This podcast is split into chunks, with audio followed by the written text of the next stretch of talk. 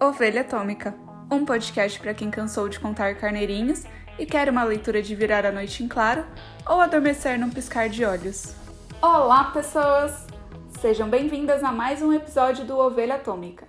E continuando o suspense, mas agora com uma pitada de paranormal, o livro que eu trouxe hoje é Distorção, do autor Steven James. Vem descobrir um pouco mais desse mistério e fiquem tranquilos que é sem spoiler. Bom, esse é o primeiro livro de uma trilogia do mesmo nome, Distorção, e foi lançado em 2017. E o que é essa história do livro? Esse primeiro livro ele se passa numa cidade isolada e pacata, em que um corpo de uma jovem estudante do ensino médio é encontrado em um lago. Isso mexe bastante com a comunidade local.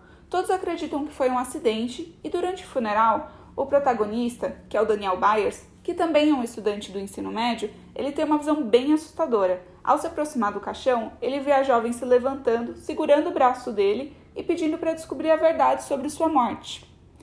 Isso mexe bastante com o protagonista, que acredita que foi uma alucinação, nada demais, ao mesmo tempo que decide tirar tudo a limpo e investigar sobre a morte da jovem, porque querendo ou não, como toda a comunidade acredita que foi um trágico acidente e a polícia também não está investigando, pode ser que tenha um potencial assassino à solta na cidade.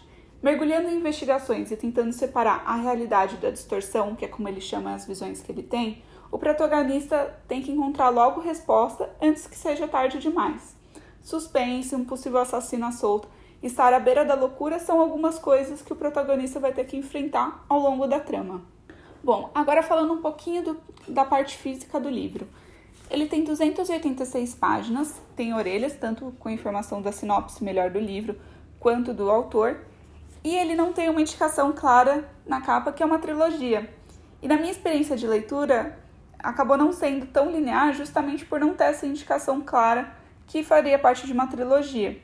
E também um pouco por desatenção minha, que acabei não percebendo tanto nas indicações de sinopse que poderia ser alguma continuação. Então nisso eu acabei lendo o segundo livro primeiro, que é o Fúria, e como eu não encontrei o primeiro livro, eu fui para o terceiro livro direto, que foi Maldição. E só realmente depois que eu consegui encontrar o primeiro livro e realmente ler. Apesar de ter alguns spoilers e saber o desfecho da trilogia, por não ter lido numa ordem cronológica, eu não achei que isso chegou a atrapalhar muito. E pela forma como foi escrita a série, mesmo sabendo boa parte do desenvolvimento e até realmente o desfecho da trama, o autor ele conseguiu me cativar bastante e me deixar curiosa até para ler como tudo realmente começou.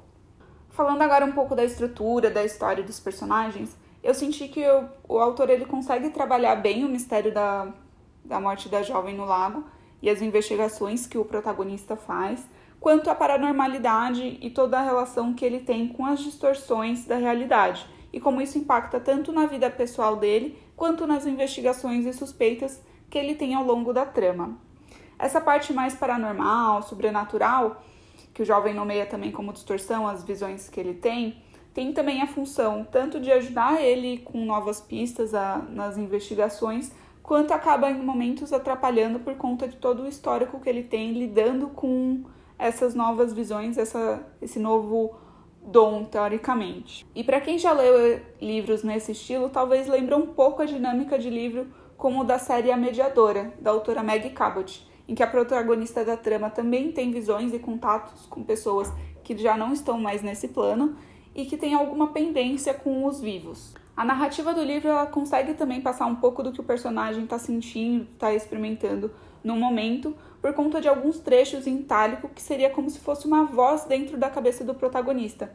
Isso dá uma dimensão melhor do quão tudo que está acontecendo acaba perturbando o protagonista e como isso faz ele ter determinadas atitudes e ações. Bom, a história ela também faz bastante analogia com o esporte e tudo que está acontecendo ao redor também por conta do, da forma de raciocínio que o próprio protagonista também tem em relação ao esporte, em que ele é um destaque no time de basquete do colégio. E para aqueles que não estão muito habituados a alguns termos do esporte, o autor ele consegue fazer isso na narrativa com algumas observações ou mesmo dentro da história, sem que pareça um tutorial só jogado. No quesito personagens, o autor ele apresenta tanto o protagonista com seus aspectos do passado e do presente, que acaba familiarizando o que está acontecendo e por que realmente essas distorções mexem muito com o protagonista. E os outros personagens, eles também são trabalhados ao longo do, do primeiro livro, da trama, com foco principalmente no protagonista, mas também no, na relação que ele tem com o pai e com os amigos mais próximos do convívio dele.